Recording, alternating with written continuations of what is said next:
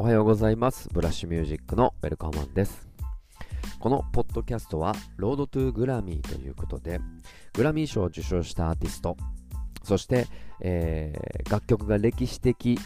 背景を塗り替えたりとか時代の流れを変えたりした楽曲を、えー、僕個人が、えー、紹介していくと、えいった番組となっております。ポッドキャストでは、えプレイリストウェルカムマンズロードトゥグラミーというものがありまして、えフォローしていただくと、え楽曲の解説の後に楽曲が流れるというふうになっておりますので、ぜひチェックしてください。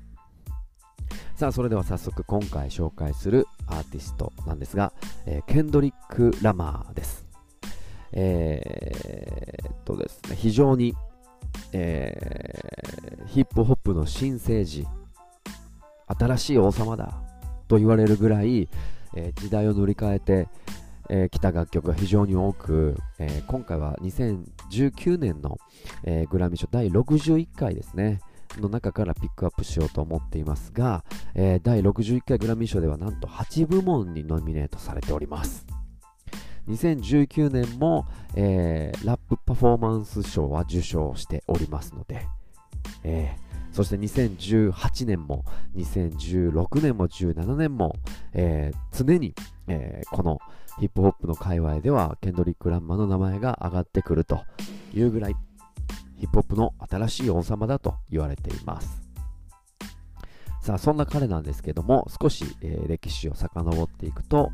えー、アメリカ合衆国、えー、カリフォルニア州コンプトン、聞いたことありますね。で育っております。はい、10代の頃に音楽活動を、え開始し、えそこからミックステープを発売、インディーズレーベルと契約し、えどんどんどんどん、え成長していきます。えー、ゲームとかバスタライムスとかスヌープドッグなんかともコラボレーションをし、えー、2012年にインタースコープからメジャーデビューアルバムも発表されます、えー、評論家から高い評価を受けビルボード、えー、200で最高の2位を記録、えー、プラチナ、えー、後に RIAA アメリカレコード協会からプラチナ認定を受けるということで、えー、一気に人気を博します。えー、その後もですね、楽曲をどんどんどんどん発表していきます。えー、58回のグラミー賞で最優秀ラップアルバム賞を受賞し、毎年、えー、グラミー賞には名を連ねるところまで上り詰めたということですね。はい。2016年にはタイムですね、あの雑誌の有名な世界で最も影響力のある100人に選ばれております。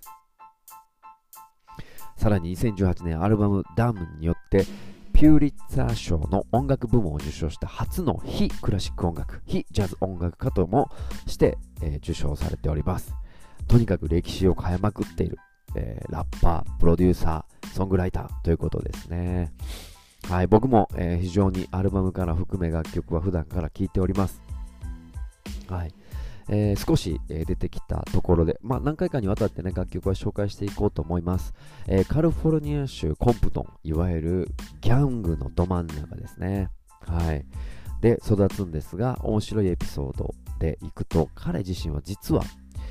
すごくギャングのど真ん中、両親も実はブラッズのメンバーだと言われ、まあ、ギャングです、2大ギャングですね、の、えーとメンバーじゃないかと言われているんですが、実は彼自身は、えー、僕はギャングじゃないよと、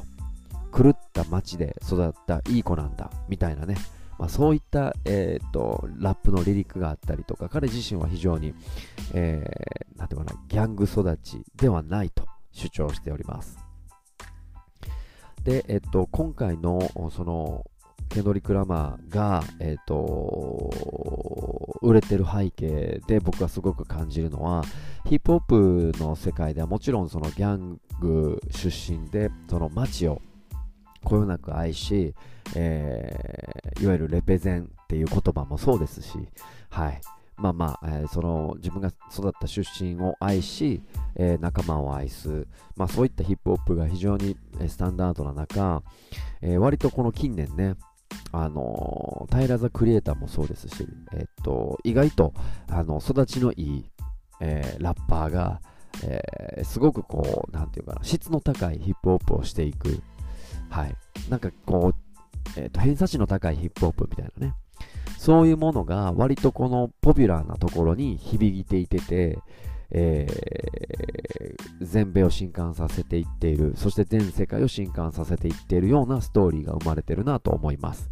で特にこの風潮を一番強く作っているのがケンドリック・ラマー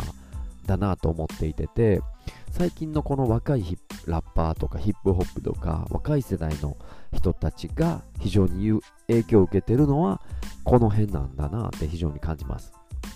で、今回紹介する楽曲は、えー、っと、世界が EDM 旋風から、えー、ヒップホップのムーブメント、えー、まあ、チルってるとか、要はビートがスローダウンしていく、はい、ビートがどんどんどんどんスローダウンしていっているところに、一番のきっかけを作った楽曲だなと思っています。あと、えっ、と、今回はポッドキャストの音声なんですが、ぜひミュージックビデオを見ていただきたくて、えっと、ミュージックビデオっていう概念をちょっと深い話になりますが、えー、終わらせた、えー、作品も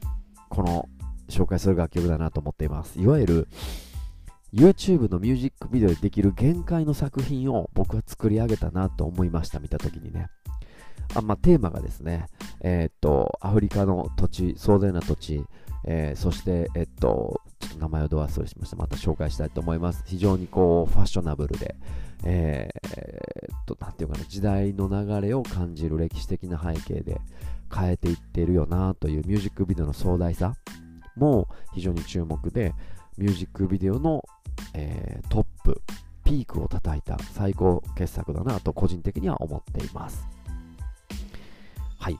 えー、ケンドリック・ラマー、ぜひチェックしていただきたいので、前回もピックアップしたいと思います。えー、楽曲の細かい内容もぜ、また次回ね、ぜひお楽しみに。はい。今回紹介する楽曲は、最優秀レコード賞にノミネートされたケンドリック・ラマーシザで All the Stars どうぞ。